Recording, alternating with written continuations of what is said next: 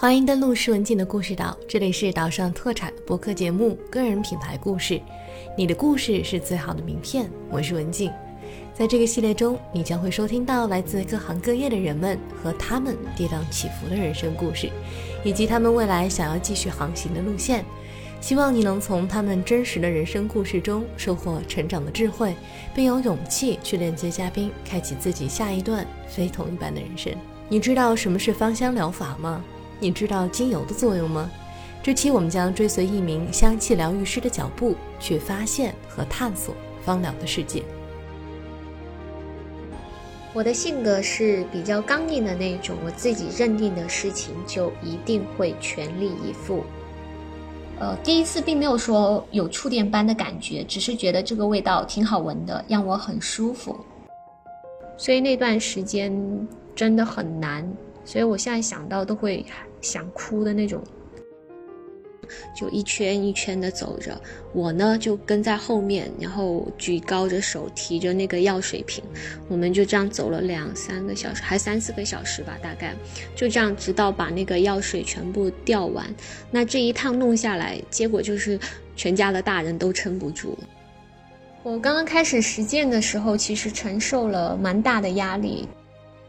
那有了这份意义，让我又能够带着使命感去前行，也就是说，我可以更广的去播种，让更多的人了解芳疗和精油的知识。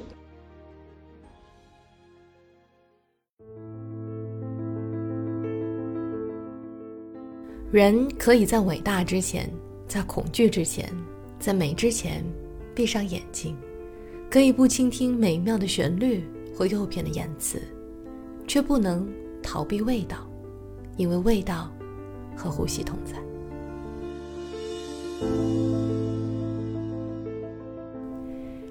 西西出生长大的地方在广东的大埔，那里是著名的陶瓷产区。从小，西西便随着父母在陶瓷的厂区长大。小时候的西西觉得厂区很大，等离开几十年后，在重游故地的时候，他只花了不到二十分钟，就把他曾以为的大世界逛完了。西西觉得那里特别有归属感，因为街坊邻居大家都认识，他也有不少的玩伴。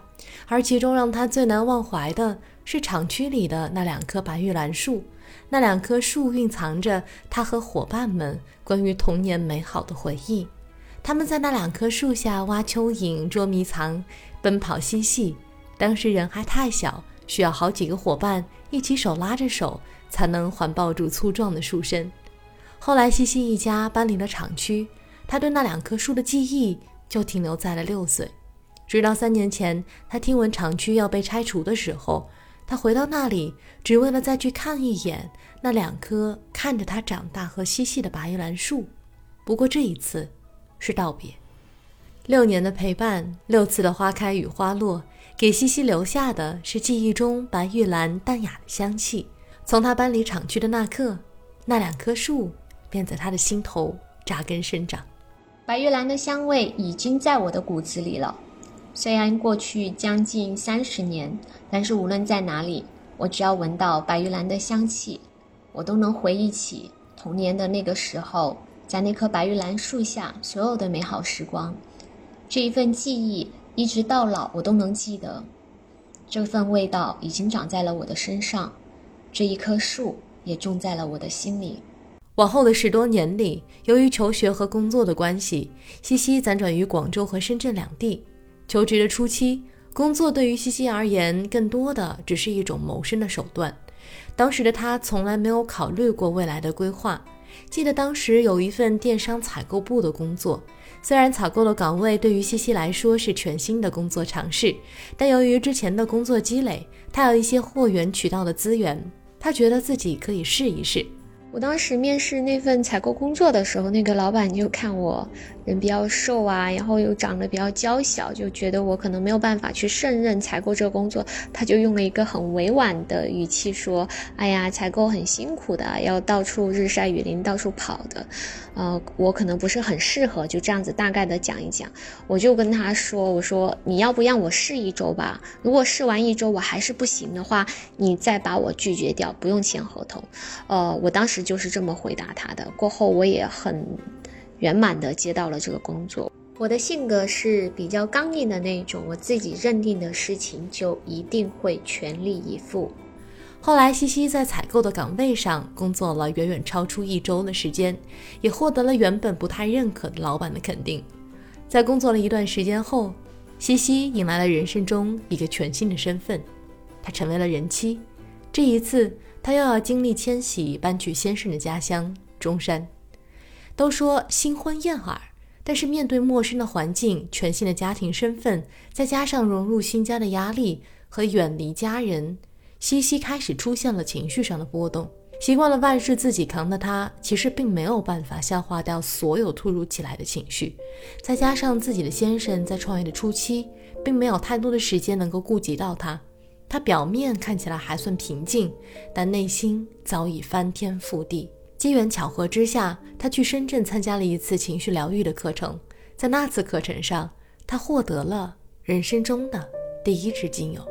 那次上课，一位老师分享了他用精油给自己每天做情绪的处理。当时那瓶佛手柑气味的精油就是在课上送的，也是我自己第一次接触精油。呃，第一次并没有说有触电般的感觉，只是觉得这个味道挺好闻的，让我很舒服。不久之后，西西怀孕了，在经历了身体巨大的变化和另外一种新身份的叠加，之前情绪非但没有得到化解，反而又叠加了重量。西西患上了产后抑郁症。我不太喜欢去打扰别人，那我的先生。呃，包括我的父母，他们其实都不知道我得了产后抑郁。那我当时整个人就是很消极，就对任何事情都失去了热情，就是总是提不起劲。我也有去看过医生啦，但是就是没有感觉到他们真的有在照顾我的情绪，所以那段时间真的很难。所以我现在想到都会想哭的那种。在至暗的时刻，西西孤立无援，他仿佛一座孤岛，任凭情绪的海浪咆哮着朝他袭来。当情绪的海浪相对平静的时候，他想寻找出口。四下张望之际，他突然想到了那只获赠的佛手柑精油。起初，他只是单纯的觉得那个味道很好闻，他就靠着那个气味，在一波又一波的情绪浪潮下，勉强的漂浮在水面，没有被淹没。西西是从那个时候开始搜集关于精油的资料，他想知道为什么气味可以相对快速地将自己的情绪镇定下来。他想知道自己怎样才能更快地好起来。与其说金牛拯救了我，不如说金牛他给我找到了一个热情的契机吧。所以我当时就开始疯狂地收集金牛的那个相关资料，然后开始去学习，开始对事物产生了热情。当对事物的热情开始出现苗头，一点点增加，到慢慢盖过抑郁的情绪，他的抑郁症也得到了很大程度的缓解。从那个时候开始，西西正式踏上了漫长的芳香疗法学习与发现之旅。芳香疗法是用植物中萃取出来的纯天然物质、精油、纯露等来取得疗愈和治疗的作用。其实人类从很早的时候就开始用类似的方法了，比如古埃及的壁画，包括先秦时期的《山海经》里都提到过植物的作用。现代意义上的芳疗是从法国开始复兴的。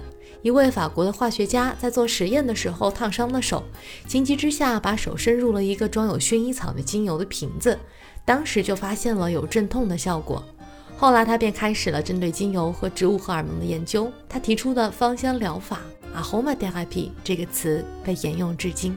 芳香疗法被分成了英法德美这四个派系，每个派系对于精油使用的剂量、疗效和特色各有不同。用路漫漫来形容芳疗的学习，其实并不为过。无论哪个派系，都要经过差不多四百到五百小时不等的不同阶段的学习。所以，成为一名经过国际认证的芳疗师，并不是一个能够速成的职业。但是，并不妨碍人们通过学习，把芳疗运用到日常的生活中。一开始，西西只是想要学习芳疗的知识，并没有打算自己一定要成为一名专业的芳疗师。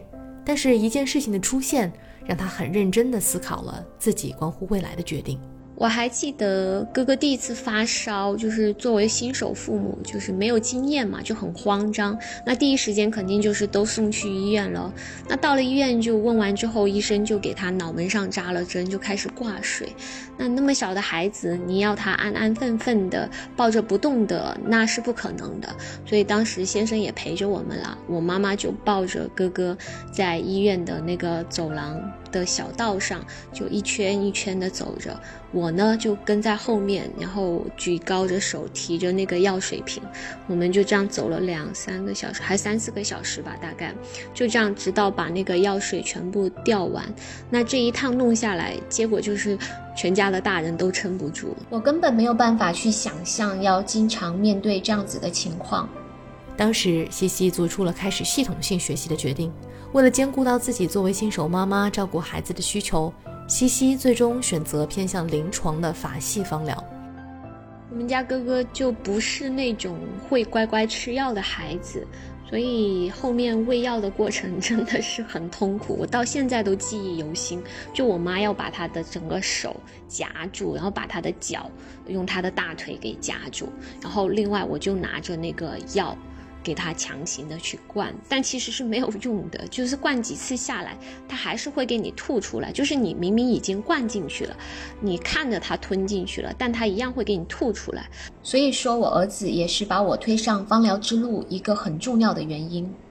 从解剖学到生理学、病理学，还有学习植物的科属，记下冗长的拉丁文，西西都学了下来。每多吸收一些内容后，他都从博大精深的精油中获益。神农尝百草，变药性。方疗师的实践也都是从自己和身边人开始的，西西也不例外。精油的临床应用是从自家的两个孩子身上先开始的。我刚刚开始实践的时候，其实承受了蛮大的压力，但是看到实际的效果，孩子又变得活蹦乱跳啦，就越来越信任我。我自己也很感激我的家人。给我的支持啦，那比如说像我儿子发烧啊，或者是有一段时间他们两个同时得了手足口啊，又或者是呃妹妹在小的时候出牙也会经常发烧，会有一些咽喉炎，或者是呃肠胃消化系统的问题，我都能用我所学的精油去对应不同的功效来进行调配，来免去他们要去医院受的那些皮肉之苦。而且这种方法就是不会去破坏他们自身的免疫情况下去帮助到他们的。我曾经都很自豪的说，我女儿三岁之前都没有去过医院。那现在如果就算我出差了，孩子病了，我先生都会开微信视频，然后跑到精油柜让我去远程给他挑油，让他自己去弄。他是看到了实际的效果。那大人小孩都很省力。那我也很感谢那么多场的实战，让我自己对儿童芳疗护理也越来越得心应手。一晃十年，西西在芳疗这个行业中成长和沉淀。刚入门时，他是一张白纸，但他在转过身来的时候，他已经是一名拥有近十年资深芳疗经验的芳疗师了。同时，在大陆地区知名的芳疗机构香气博物馆担任执行校长。他将近十年的所学和实践的经验传授给初入芳疗行业的人们。他希望可以通过自己的力量，去带动更多人用香气去感受世界的美好。在十年里，我一直都在这个行业，然后不停的去学习，不停的去提高。我觉得好的芳疗师是可以帮助个案用户解决他们自身的问题的，然后知道自己能力的边界。我自己也通过芳疗收获用户的反馈，这也是我为什么一直还在这个行业的原因。当我看到人们的生活会因为精油的使用而变得更加的美好的时候，对我而言是有意义的。那有了这份意义，让我又能够带着使命感去前行。也就是说，我可以更广的去播种，让更多的人了解芳疗和精油的知识。一提到芳疗，人们的第一个反应可能还是美容院和其护肤的功效，但这只是芳疗冰山的一角。对于传播芳疗的价值，首先要改变的是人们对于芳疗的认识。改变认知比改变习惯更难，但西西从来不是遇见困难就望而却步的人。他反倒还要往前更迈进一步。那如何才能让更多的人对芳香疗法的了解更进一步呢？我想来想去，还是决定从人们已经开始建立的认知去进行切入。芳疗其实适用于各个年龄阶段的人群，你只要稍加注意，新生儿跟孕期也都是可以使用精油的。而且女性这个群体又会比较容易去接纳。那有很多的人都是职场妈妈，平时真的真的很辛苦，忙完工作又要照顾家庭，又要照顾孩子，忙前忙后根本就没有时间留给自己。那我们品牌就是从这一个出发点去打造的。为了让女性能从每天已经习惯的护肤程序中去了解和体会芳疗，西西考取了国家化妆品配方师，并创立了自己的芳疗护肤品牌。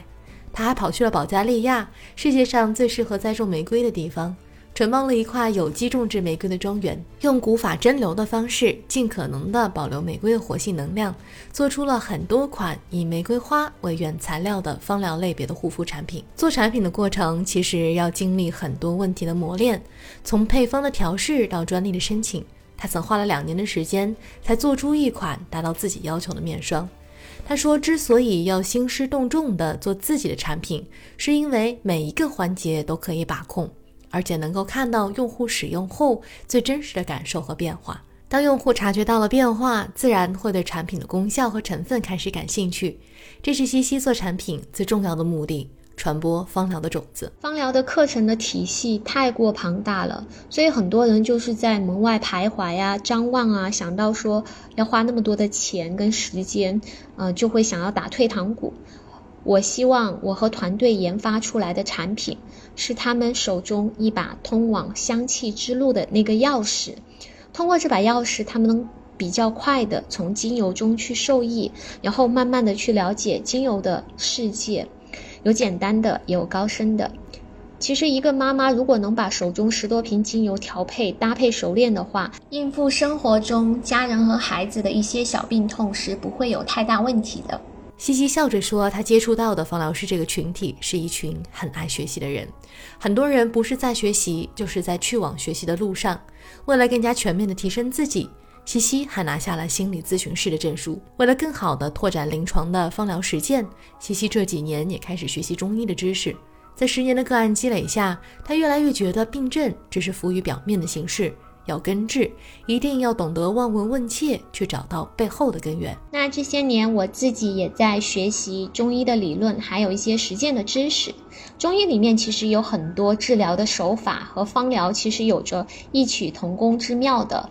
毕竟都是用植物啊、草药来治愈病患嘛。那方疗其实在预防跟康复的范畴，有着比较好的一个干预的效果。治疗医学呢，它先把你严重的部分给切断，但是怎么康复和之前的那个干预也非常重要。我自己有接过一些个案，是用精油去治愈他们的乳腺跟子宫方面的问题，男性的问题也能解决很多，只是大家认知上还不是很清楚，心里面也不是很好意思去问，毕竟女性的芳疗师比较多。我自己有位导师，就是专门做女性一些疾病术后的康复疗法的，都取到了很不错的一个效果。西西觉得不能因为选择了一种方式就完全排斥另外一种做法，在中西医的问题上更是这样。十年的时间里，他从西方的芳疗体系得到了启蒙，通过十年的实践和个案积累，把他引到了中医的路上。通过两者的结合，让他更好的去帮助人们缓解一些病痛。也形成了他自己独有的芳疗风格。从一个人被抑郁的乌云裹挟，到有幸走出困境，慢慢的回归自己，西西有幸通过精油找到了自己人生的使命。他说自己不善交际，喜欢默默的在幕后。但当他看到每次通过他的分享和教授，更多人因为芳疗生活得到了改善，成为了更好的自己后，他决定要站到光的下面。不是因为喜欢被看见，而是因为只有站出去，才能让更多需要帮助的人看见他。这是他选择向前一步的缘由。向前一步，置于光照之下，对于西西来说是需要克服不少心理障碍的。虽然会害怕，会想回到暗处，不过当他想到庞大的植物和精油世界在他的身后，想到传播芳疗种子的意义时，他迈出去的每一步都越发坚定，每一步。都自带香气。文静的采访手记。西西当年对植物其实不太了解，但通过学习植物的科属和精油的运用，西西和一般人相比，对植物及自然的关系要近很多。西西说，植物没有手和脚，它们又要活下去，还要面临不被吃掉和攻击的危险。它们存在于地球上的时间比我们人类长太多了。他觉得人类只能叫聪明，而植物是真的有他们生存的智慧。采访快结束的时候，我让西西选几种最能代表他的植物。你猜他的答案是什么呢？他的首选是白玉兰，因为童年的那两棵树。他说过，这两棵树其实从他搬离厂区的那一刻就已经在他的内心扎根生长。无论他到哪儿，他都能第一时间辨识出周围白玉兰的香气，那也是他骨子里的味道。第二种植物是花梨木，品质好的花梨木精油是从树心萃取出来的。也是唯一一款木质类的精油，却带着玫瑰的花香，它的香气非常的香甜。但是由于是树心的萃取，所以你能感觉到它的气味还是比较醇厚的。西西说自己看起来外表可能比较瘦小，但是内心还是很坚韧，就像花梨木的香气，甜美中带着醇厚，瘦小的外表下有一颗坚定的心。第三种植物是我第一次听说，名叫粉红胡椒，产于秘鲁，也被称为秘鲁胡椒。它的香气温暖又有穿透力，有果实、花香和木质的香调。西西觉得自己是粉红胡椒的种子，在很多自己的日常用品里都加了粉红胡椒的气味。他说他想不断的滋养自己，不断的生长。曾经那瓶佛手柑的精油为西西打开了香气世界的大门。他花了十年的时间。打造了一把可以打开香气和芳疗世界大门的钥匙，他想亲自交付到你的手中。你准备好启程了吗？感谢你的收听。想要了解更多关于芳疗的知识，可以通过文木的微信联系到西西进行咨询。想阅读全文，可以通过微信搜索“施文静的故事岛”查阅到这篇专访。三月十三日的晚上九点半，文静将通过微信视频号的直播和西西带着大家一起更进一步的走进芳疗的世界，去了解精油在我们日常生活中的作用，以及揭秘作为一名香气疗愈师西西的工作日常。我们也会在喜马拉雅进行同步的语音直播。感谢收听这一期的个人品牌故事，你的故事是最好的名片。我是文静，在巴黎向大家问好。我们下期节目再会。